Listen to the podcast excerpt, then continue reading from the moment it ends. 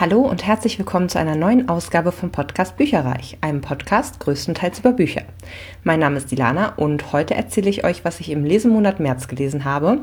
Und ich hoffe, ihr habt euch ein lauschiges Plätzchen gesucht, denn es sind elf Bücher, die ich gelesen habe und deswegen wird die Folge wahrscheinlich ganz schön lang sein. Aber hey, immerhin. Mein Plan für diesen Lesemonat war weiterhin Buchmessenbücher von meinem letzten Besuch 2018 zu lesen, auch wenn die Leipziger Buchmesse ausgefallen ist und möglichst viele Rezensionsexemplare lesen. Und das habe ich eigentlich auch relativ gut hinbekommen. Los ging es mit Das Vermächtnis der Ältesten aus der Sci-Reihe von Neil Schusterman.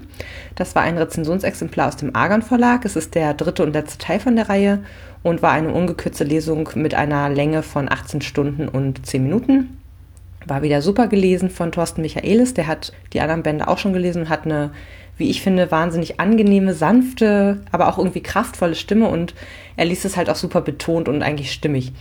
Dieses Mal musste ich allerdings manchmal die Lautstärke anpassen, weil es so ein bisschen leise und laute Passagen gab. Also je nach Sichtweise bzw. Charakter, ähm, der gerade sprach, war es ein bisschen äh, unterschiedlich von der Lautstärke her, hatte ich so das Gefühl. Also häufig äh, ist mir das im Auto am stärksten irgendwie aufgefallen. Ähm, wenn ich dann auf dem Weg zur Arbeit war oder so, dann, wie gesagt, musste ich immer so ein bisschen rauf oder runter regeln, ähm, weil der Thunderhead war relativ leise und der Rest war recht laut ähm, gesprochen.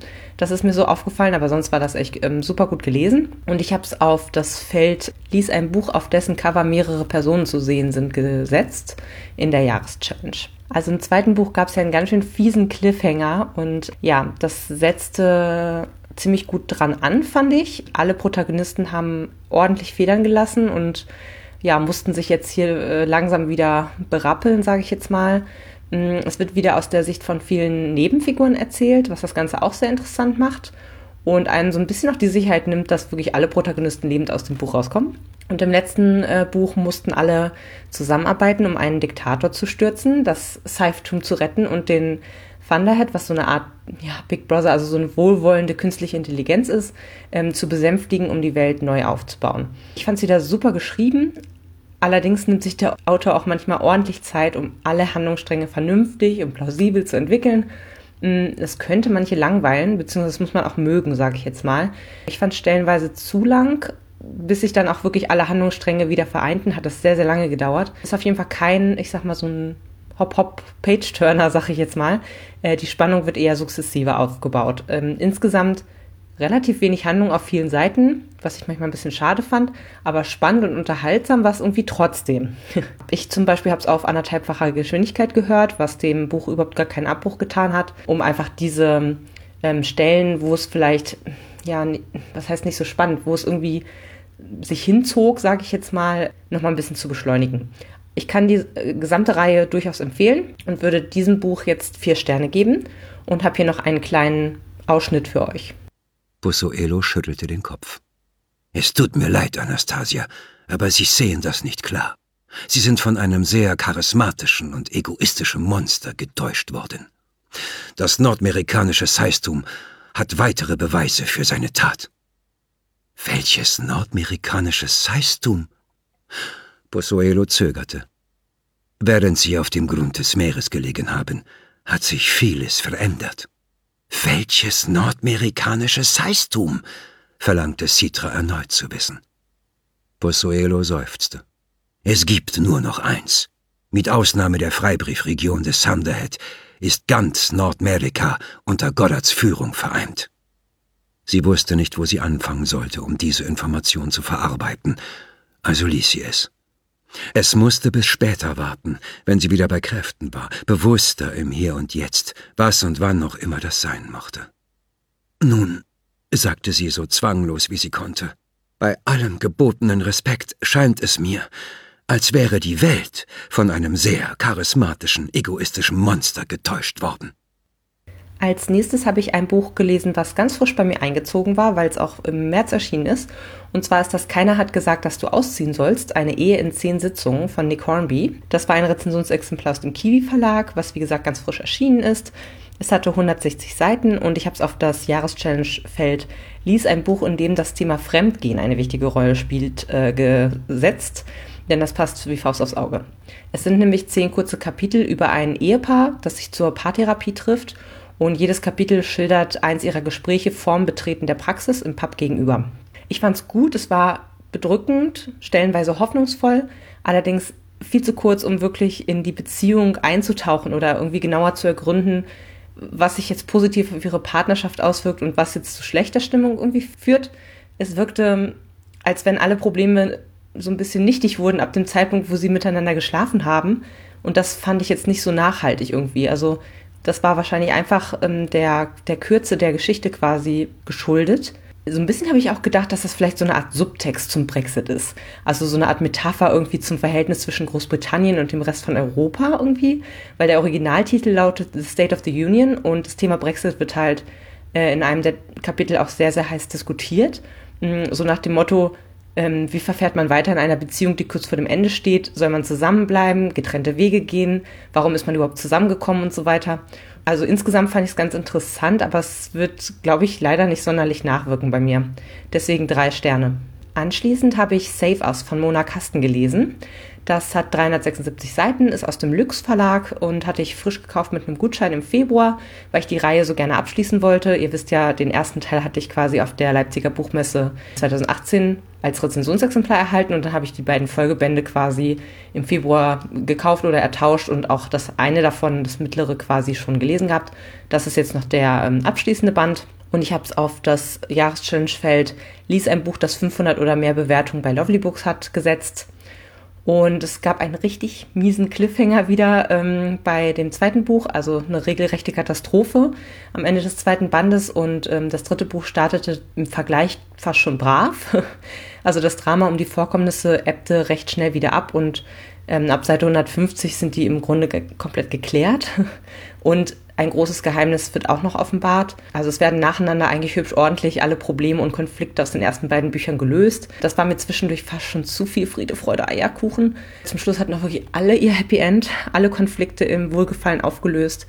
Richtig viel passiert ist eigentlich nicht mehr. Es war sehr viel Zuckerguss zum Schluss. Also Deswegen fand ich den letzten Band nicht mehr so stark wie die Vorgänger, weil wirklich sehr viel Zuckerguss irgendwie drauf war und würde dem Ganzen drei Sterne geben. Knapp passend zum noch Winter habe ich dann noch Neuschnee von Lucy Foley gelesen. Das ist ein Rezensionsexemplar aus dem Hörverlag gewesen mit knapp über neun Stunden Laufzeit. Das war ein Buch, was ich sozusagen nochmal schnell vorgezogen habe, bevor es mit äh, den eigentlich für März geplanten Hörbüchern weiterging. Und das Jahreschallenge-Feld, was ich ähm, hiermit besetzt habe, lautete Autoren mit zwei Y im Namen. Das ist nämlich gar nicht so einfach. Es waren hier für diese Produktion ganze fünf Sprecher für verschiedene Perspektiven ähm, dabei. Das waren Florenz Schmidt, Maya Manero, Heike Warmuth, Sandrine Mittelstedt und Monika Oschek. Und es geht um neun Freunde, die sich im Alltag nicht mehr so oft sehen, beziehungsweise sich so ein bisschen auseinandergelebt haben und die nun über Silvester in eine abgelegene Hütte in den schottischen Highlands fahren. Nach und nach bröckelt die Freundschaftsfassade jedoch ziemlich stark und zum Vorschein kommen Konflikte, Geheimnisse, und während dann ein Schneesturm aufzieht, spitzt sich die Lage noch weiter zu und das wird so ein bisschen in Rückblenden und aus der Perspektive von drei der vier Frauen erzählt, von dieser Reisegesellschaft sozusagen, sowie vom Wildhüter und der quasi Empfangsdame von diesem Retreat. Die kümmern sich halt beide um die Betreuung von diesem Feriendomizil. Und als Hörer sind wir außerdem den Geschehenen einige Tage voraus. Wir wissen also, dass es eine Leiche geben wird und dass zuvor einer der Gäste aus der Gruppe in der Natur verschwindet. Die Sprache sorgte, fand ich, äh, von der ersten Minute an für gruselige Stimmung. Es werden Alltagssituationen als ziemlich bedrohlich geschildert, beinahe Wildunfälle führen an den Tod heran, bevor das Drama so richtig seinen Lauf nimmt. Und allgemein auch das Thema der Jagd und der Vergleich so vom Mensch mit dem Tier, beziehungsweise diesem Animalischen in uns drin irgendwie sehr, sehr häufig auf. Zum Schluss fand ich es fast schon ein bisschen zu oft und zu plakativ. Äh, irgendwann wurde es so offensichtlich, dass es sehr platt wirkte. Ähm, Intention war natürlich zu zeigen, dass jeder Mensch das Potenzial in sich trägt, gewalttätig zu werden und auch zu töten. Auch die verwöhnten Londoner, die hier einen Ausflug in die Natur machen. Die Charaktere fand ich übrigens von Anfang an fürchterlich. Das sind so Snobs aus London, die für tausend Kröten Champagner mit ankarren, ein Riesenfestmahl mit Austern und weiß der Kuckuck, was noch allem in diesem abgelegenen Winkel ordern. Die kennen sich aus Oxford und vor allem möchten sie halt ihr Gesicht vor den alten Freunden waren und jeder will sich am tollsten irgendwie darstellen. Ja, sie lassen halt keine Gelegenheit aus, sich gegenseitig mit kleinen Spitzen niederzumachen, um besser dazustehen. Das fand ich einfach alles ziemlich ekelhaft und prätentiös irgendwie. Alle sind sehr manipulativ oder verstecken ihr wahres Wesen und schmeißen mit Geld um sich, sind ziemlich ignorant, fand ich. Also ich konnte eigentlich zu niemandem wirklich eine Verbindung aufbauen und das macht es dann eben auch schwer, wirklich sozusagen mitzufühlen oder mich dafür zu interessieren, wer von denen jetzt tot ist und wer es getan hat. Also ähm, zumal es so gewesen ist, dass eigentlich die Geheimnisse, die die ganze Zeit hier unter der Oberfläche schlummerten, die kamen zwar erst nach und nach heraus, was dann eben auch äh, dafür sorgt, dass die Spannung ein bisschen schleppend anlief. Die Atmosphäre war durchweg gruselig und spannungsgeladen, aber die Auflösung habe ich mir eigentlich zum großen Teil jedenfalls komplett denken können. Auch wenn nochmal so ein kleiner Twist reinkam, aber ja, alles in allem ganz netter Thriller. Aber ich glaube, wenn man in dem Genre sich ganz gut auskennt, dann ist es jetzt auch nichts wahnsinnig Besonderes. Also ich würde dem Ganzen drei Sterne geben. Und hier habe ich noch einen kleinen Ausschnitt für euch aus Neuschnee. Durchs Schneegestöber sehe ich einen Mann kommen. Aus der Ferne, durch den Vorhang aus dichtem Weiß, wirkt er kaum menschlich, eine Schattengestalt. Als er näher kommt, stelle ich fest, dass es Doug ist, der Wildhüter. Er läuft eilig auf die Lodge zu, in dem tiefen Schnee strauchelt er bei jedem Schritt. Etwas Schlimmes ist passiert, das weiß ich. Seine Züge sind starr vor Schock. Ich kenne diesen Ausdruck. Es ist das Gesicht eines Menschen, der etwas Schreckliches erlebt hat, was jenseits der normalen menschlichen Erfahrung liegt. Ich öffne die Tür und lasse ihn herein. Mit ihm dringen ein Schwall eisiger Luft und ein Schwung pulverigen Schnees in die Lodge. Was ist passiert? frage ich ihn. Für einen Moment herrscht Stille, während er versucht, zu Atem zu kommen. Doch seine Augen erzählen die Geschichte, bevor er selbst es vermag. Eine stumme Botschaft des Grauens. Endlich beginnt er zu sprechen. Ich habe die vermisste Person gefunden. Das ist doch wunderbar, erwidere ich. Wo? Er schüttelt den Kopf und ich spüre, wie die Frage auf meinen Lippen erstirbt. Ich habe eine Leiche gefunden. Ein weiteres Hörbuch, was ich diesen Monat gehört habe und was sehr kurz war und deswegen sehr, sehr gut nochmal vor Nevernight stattfinden konnte, war I'd Rather Be Reading von Anne Bogle.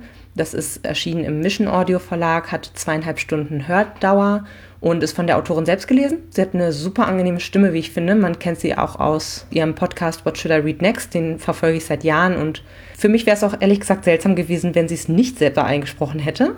Und sie hat es gut gemacht. Also es war jetzt, man konnte jetzt keinen Riesenunterschied feststellen zu professionellen Hörbuchsprechern, muss ich ganz ehrlich sagen. Und wie gesagt, auch das Hörbuch habe ich dazwischen geschoben, weil noch zwei Tage Zeit waren, bis die Nevernight-Leserunde losgegangen ähm, ist und habe das Ganze auf das Jahreschallenge-Feld, ließ ein Buch, auf dessen Cover ein Buch zu sehen ist, gesteckt. Ja, und das ist auch genau das, was es ist. Also es ist ein ähm, Buch für Bibliophile, also für Leute wie, ich sag mal uns, die Bücher über alles lieben und gerne lesen. Und es sind 21 Kapitel, in denen es um nichts anderes als das Thema Lesen und Bücher geht.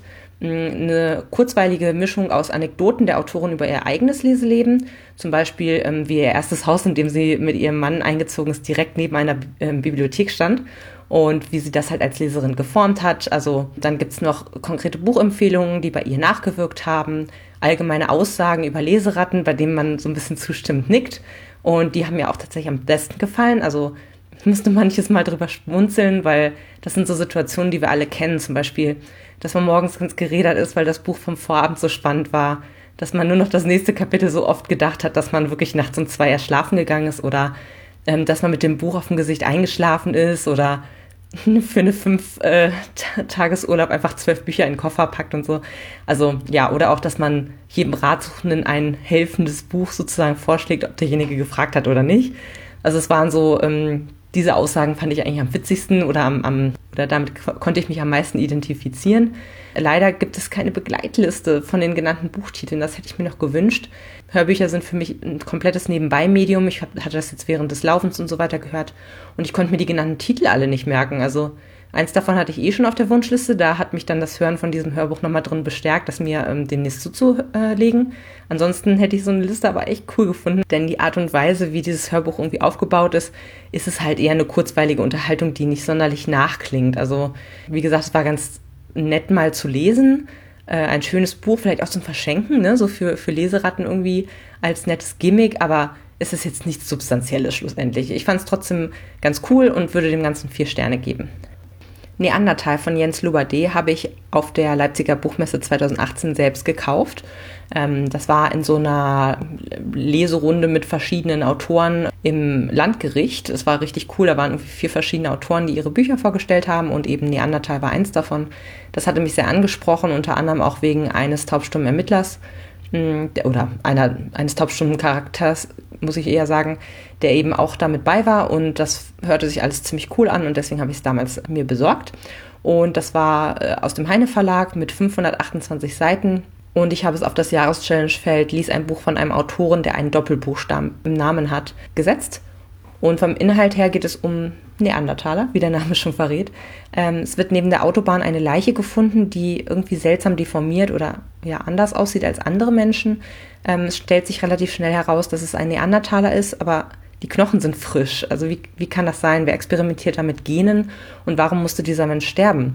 Ähm, es ermitteln der Polizist Philipp Nix, das ist so ein bisschen ein höheres Tier, sage ich jetzt mal, sein Kollege Mitarbeiter, ähm, der halt äh, Alban heißt sowie die Paläontropologen Sarah und Max, ähm, der wiederum ist der Gehörlose, von dem ich schon erzählt habe. Außerdem spielen die Ministerin für Gesundheit und Glück namens Galina und ihre heimliche Geliebte und Mitarbeiter Eva Marie eine Rolle. Um falsche Erwartungen gleich mal im Keim zu ersticken, es ist zwar Spannung vorhanden, aber überhaupt nicht von Seite 1, eher so ab Seite 250. Also auf dem Klappentext steht Thriller, da sollte man seine Erwartungen vielleicht ein bisschen runterschrauben.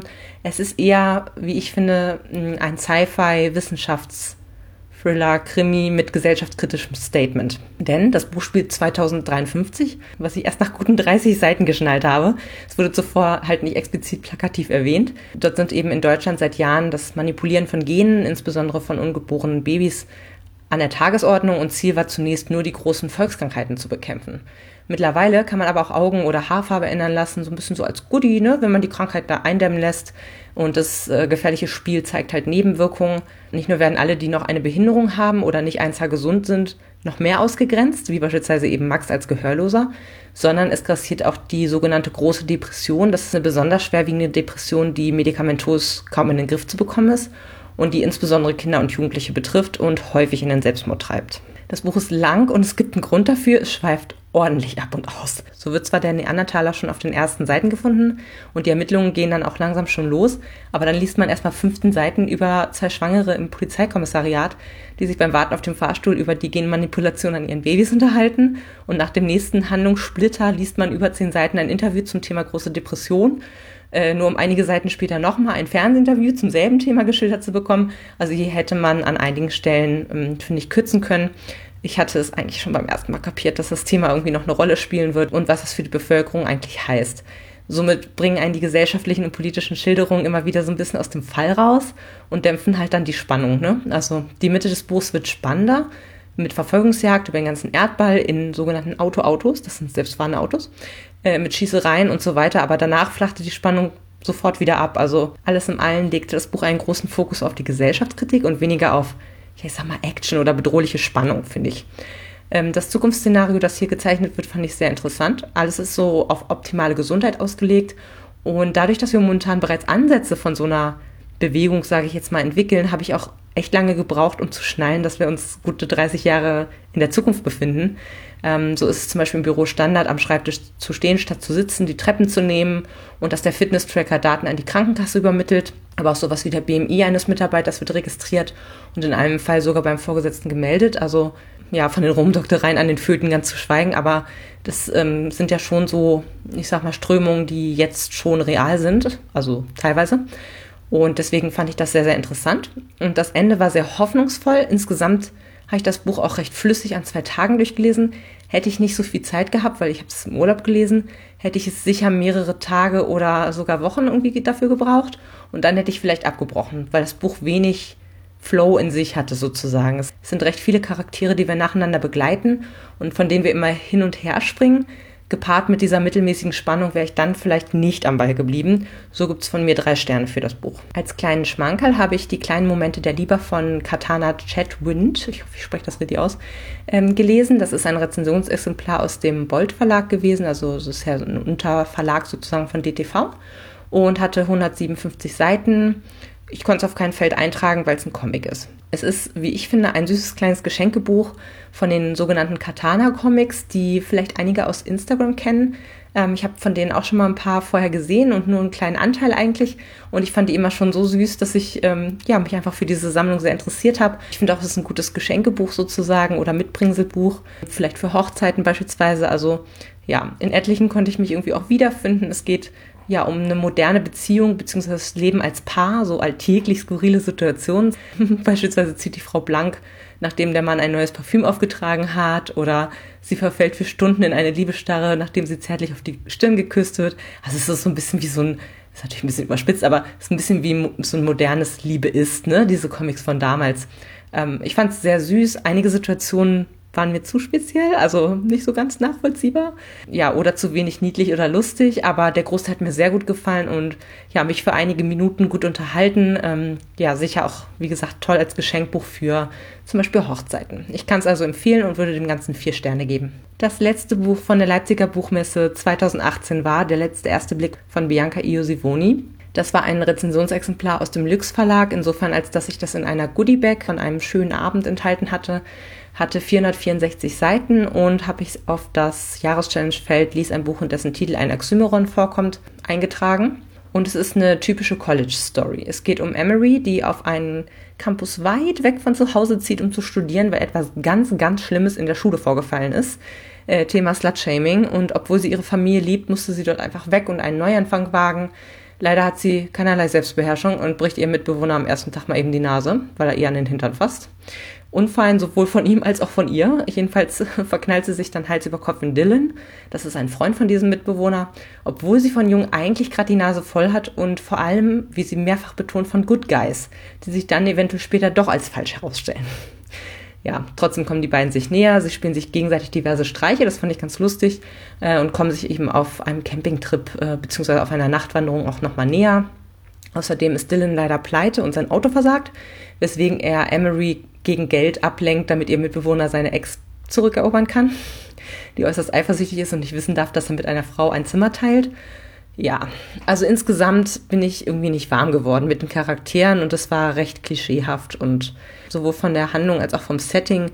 Es waren zwar schöne Szenen, aber die fühlten sich sehr aneinandergereiht auch an. Als ob das äh, ja gut ein Film hätte sein können, aber dazwischen gab es irgendwie keinen Kleber sozusagen. Also außer der dunklen Vergangenheit der Protagonisten, also eigentlich von beiden, war auch eigentlich nicht viel Handlung zu finden über diese häufigen Treffen oder Dates hinaus. Also auch die Anziehungskraft zwischen den Charakteren war, wie der Titel schon so ein bisschen andeutet, ziemlich ad hoc und auf den ersten Blick. Klar, die Streiche waren witzig und es entwickelt sich auch so eine Dynamik, aber es hatte leider einfach zu wenig Substanz irgendwie da drumherum, sage ich jetzt mal. Ja, ein schöner Nebeneffekt, dass es mir nicht so gut gefallen hat, äh, die drei Folgebände, wo wirklich alle Freunde aus der Clique dann auch nochmal nach und nach miteinander zusammenkommen, die kann ich mir schenken. Weil der Erzählstil nicht allzu schlecht war, gebe ich dem Ganzen drei Sterne. Erwähnenswert finde ich noch das relativ ungewöhnliche Buchformat. Das Buch war total breit, aber nicht so hoch. Also das fand ich ganz witzig, ehrlich gesagt. Kenne ich sonst eigentlich nicht. Das nächste Buch, was ich gelesen habe, nennt sich Silver Linings von Matthew Quick. Es kommt aus dem Rororo bzw. Rowold Verlag, ähm, hat 368 Seiten und habe ich auf die Jahreschallenge Feld ließ ein Buch, auf dessen Cover Wolken zu sehen sind, abgesetzt. Dazu hatte ich eine Abstimmung auf Instagram gemacht, welches Buch ich nach Io Sivoni als nächstes lesen soll. Und das hier bekam sofort zwei Stimmen, also habe ich das als nächstes dann angefangen. Ähm, hat es auch innerhalb eines Wochenendes durch. Es liest sich ähm, sehr gut, besonders zu Beginn, wenn man denn bei der Thematik davon sprechen kann, von gut. Es geht um unseren Protagonisten Pat, der hat lange Zeit in einer psychiatrischen Klinik verbracht und wird nun von seiner Mutter nach Hause geholt. Er tut alles, um wieder ein guter Mensch zu werden und seine Ex-Frau Nikki zurückzuerobern. Täglich mehrere Stunden Sport. Er übt nett zu sein und seine Wut nicht mehr unkontrolliert ausbrechen zu lassen. Und er liest die ganzen hochtrabenden Romane, die sie als gebildete Englischlehrerin immer mit ihren Schülern und Freunden diskutiert hat. Als Leser ahnt man schon, dass der Nikki-Zug eigentlich längst abgefahren ist, aber Pat glaubt an den titelgebenden Silberstreifen am Horizont und rennt dieser Idee eigentlich die ganze Zeit hinterher. Wer ihm auf einmal hinterherläuft, ist Tiffany. Das ist die Schwester der Frau eines seiner besten Freunde von zu Hause, die selbst seit dem Tod ihres Mannes mit ihrer psychischen Gesundheit sehr zu kämpfen hat. Und sie ist ganz anders als andere Frauen. Sie ist gerade heraus, ein Kumpeltyp. Sie erhält im Grunde keine Fassade in dem Sinne ähm, aufrecht, nur um andere glücklich zu machen und ist dabei aber auch sehr attraktiv. Eines Tages überredet sie Pat dann, sie bei einem Tanzwettbewerb zu unterstützen und ab da nimmt das Gefühlschaos völlig seinen Lauf. Einige kennen vielleicht auch den Film zum Buch mit Bradley Cooper, Jennifer Lawrence und Robert De Niro. Den habe ich mir an dem Wochenende auch nochmal reingezogen und ich muss sagen, der Film hat mit dem Buch eigentlich nur noch die Grundidee und einige Handlungselemente gemeinsam. Sonst könnten das zwei völlig verschiedene Geschichten sein. Also das Buch fand ich deutlich besser, was die Charakterbeschreibung und auch die Gefühlslage angeht. Allerdings konzentriert es sich nicht so stark auf Tiffany und die Tanzwettbewerbsvorbereitung, sondern sehr stark auf American Football. Also Pets unnahbarer Vater und auch sein Bruder sind nämlich irgendwie nur über das Fansein für die ähm, Mannschaft Eagles zum gemeinsamen Zeitvertreib zu bewegen. Das wiederum wurde mir im Buch zu sehr fokussiert, weil ich für Sport schauen im Allgemeinen nicht so zu haben bin. Und das war wirklich ähm, ja sehr auf, auf American Football schlussendlich konzentriert. Es wurden recht viele Spiele zum Beispiel geschildert, die die Protagonisten mal ja, vor Papas heimischen Fernseher verbrachten oder mal auf dem äh, Parkplatz vom Stadion. Und das hat mich auf Dauer ziemlich gelangweilt oder auch nicht so interessiert. Im Film ist der Vater von Pat auch deutlich sympathischer. Im Buch sprach der im Grunde kaum einen Ton mit seinem Sohn und war sehr verschlossen und hat auch seine Frau nicht gut behandelt. Da muss ich wirklich sagen, dass ähm, die Rolle deutlich sympathischer im Film angelegt war. Es war, das Buch jetzt, das war ganz unterhaltsam. Besonders der Anfang hat mir gut gefallen. Man hatte, man wurde direkt reingezogen und hat auch die ersten paar hundert Seiten ziemlich schnell gelesen. Mm, ich hatte mit Pat total Mitleid. Ich fand es einfach toll, wie, wie grau er auch gezeichnet wurde. Also nicht alles war schwarz-weiß, eigentlich jeder Charakter komplex beschrieben. Ähm, trotzdem hat es für mich im zweiten Teil des Buchs einfach Längen und ich glaube nicht, dass ich es ein zweites Mal lesen werde. Deshalb gebe ich dem Buch auch wieder drei Sterne und bedanke mich bei allen, die dafür auf Instagram abgestimmt haben und mich dazu gebracht haben, früher zu diesem Buch zu greifen. Haltet durch nur noch zwei Bücher bzw. Hörbücher. Und zwar als nächstes kommt Brüder, mutig wie wir von Jason Reynolds. Das ist ein Rezensionsexemplar aus dem DTV-Verlag Reihe Hansa.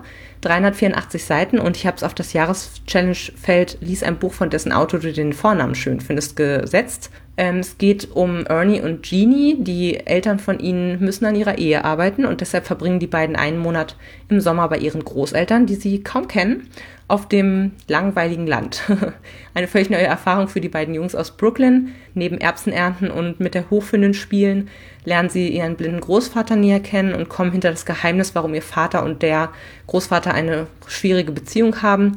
Außerdem verknallt sich Ernie sehr schnell in Tess, ein sehr kesses Nachbarmädchen, das aus Kronkorken Schmuck herstellt und die beiden mit ihren Hammerkünsten von Tag 1 an beeindruckt.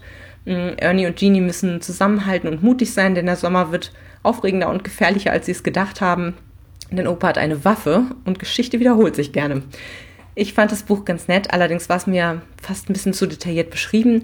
Die ersten drei Tage erlebt man quasi in Echtzeit und gelangt dann ja, von Unterhaltung zu Unterhaltung sozusagen.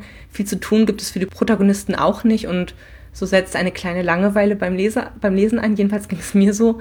Also die Unterhaltungen sind schon interessant, aber insgesamt ist in der ersten Hälfte des Buchs einfach nichts Großartiges passiert.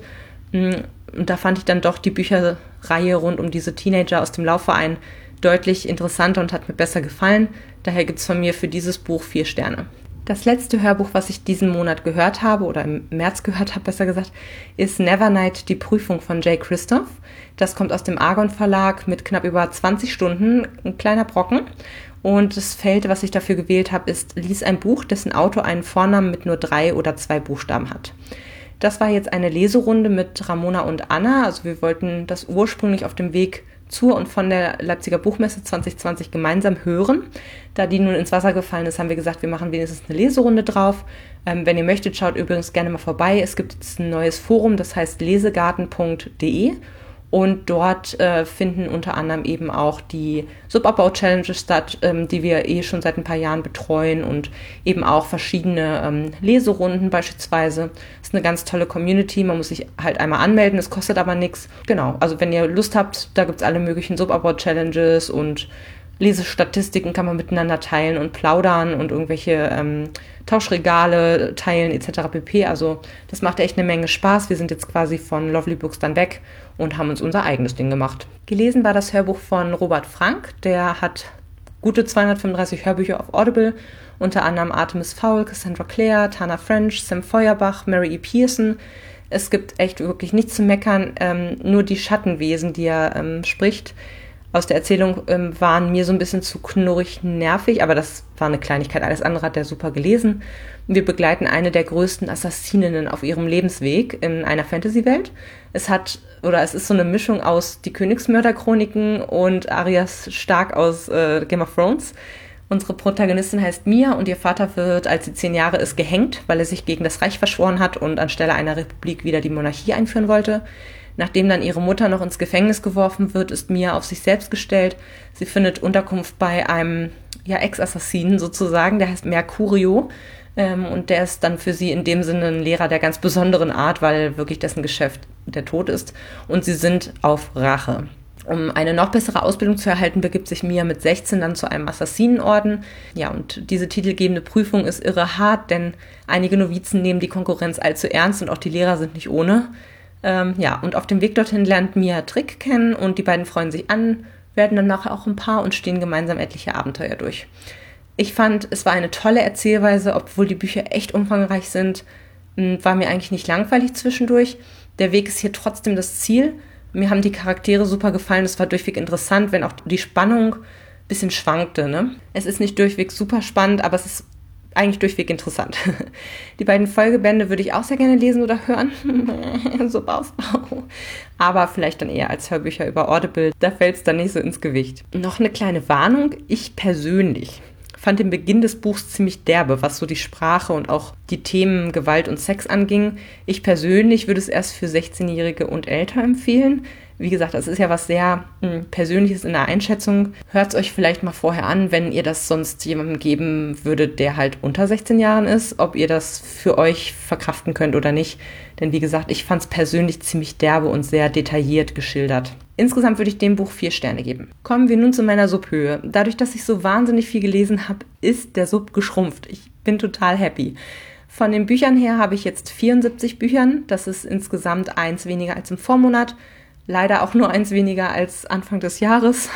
es gab ja so einen kleinen Hoch- und Runter-Peak irgendwie.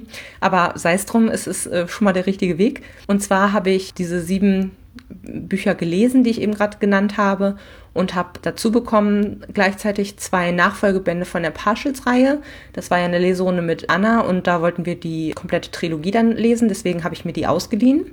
Dann habe ich ähm, vier Rezi-Exemplare, die ich angefordert hatte, sind gekommen vom DTV-Verlag. Und zwar zwei habe ich davon schon gelesen. Die kleinen Momente der Liebe, Brüder mutig wie wir, dann ein einfaches Leben und ich schreibe mich gesund sind gekommen. Und bei den Hörbüchern habe ich 134 Bücher auf dem Stapel. Das sind insgesamt minus vier weniger als im Vormonat. Und das sind auch im Grunde genau die vier, die ich gehört habe, denn es sind keine neuen Hörbücher oder Rezi-Exemplare hinzugekommen. Das war mein Lesemonat März. Ich bin sehr gespannt, wie es bei euch gelaufen ist. Teilt es gerne mit mir. Und wir hören uns sonst nächsten Monat wieder, allerspätestens mit dem Lesemonat April. Bis dann. Tschüss. Informationen zu allen Büchern, über die ich heute gesprochen habe, findet ihr auf meiner Website www.bücherreich.net mit UE. Ihr könnt dort oder auf Facebook unter www.facebook.de slash podcastbuicherreich in einem Wort durch mit mir in Kontakt treten. Meine E-Mail-Adresse lautet buicherreich at gmail.com. Wenn ihr diesen Podcast über iTunes abonniert habt, würde ich mich riesig freuen, wenn ihr mir eine 5-Sterne-Bewertung hinterlasst. Dies ist ein privater Buch-Podcast, in dem ich nur meine eigene private Meinung wiedergebe. Wenn mir ein Buch oder Hörbuch kostenlos zur Verfügung gestellt wird, kennzeichne ich es entsprechend auf meiner Website.